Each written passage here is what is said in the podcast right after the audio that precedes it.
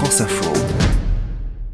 Les enfants l'appellent toujours œil de chat, boulet, calot, mammouth et bien d'autres noms en fonction de sa taille. La bille est surtout la star des cours de récré jusque dans les années 90. Les billes, ouais, c'était un bon bon cadeau pour jouer avec les potes. C'était un peu la guerre à la récré. On nous offrait, je sais que ma grand-mère nous offrait des sachets de billes. Je sais pas où elle les trouvait. Un souvenir, c'est que j'enviais les garçons qui jouaient aux billes.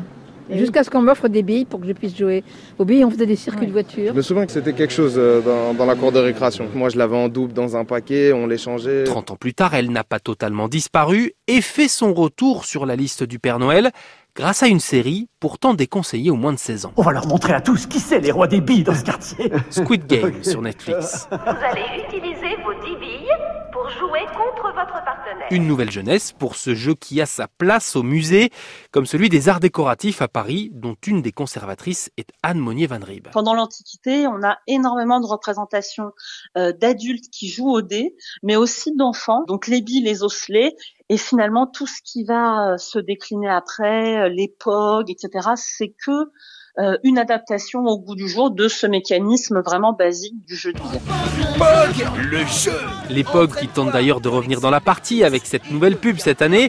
On les trouve également pour Noël dans les magasins de jouets, même si ce sera difficile de faire aussi bien qu'entre 1994 et 98 avec 10 milliards de rondelles POG vendues. Bon, j'ai quand même l'impression que la grande gagnante de toute cette histoire, c'est la bille. Celle qui sera toujours là et qui l'a toujours été. En fait, avec une bille, on peut avoir tellement de modes de jeu différents.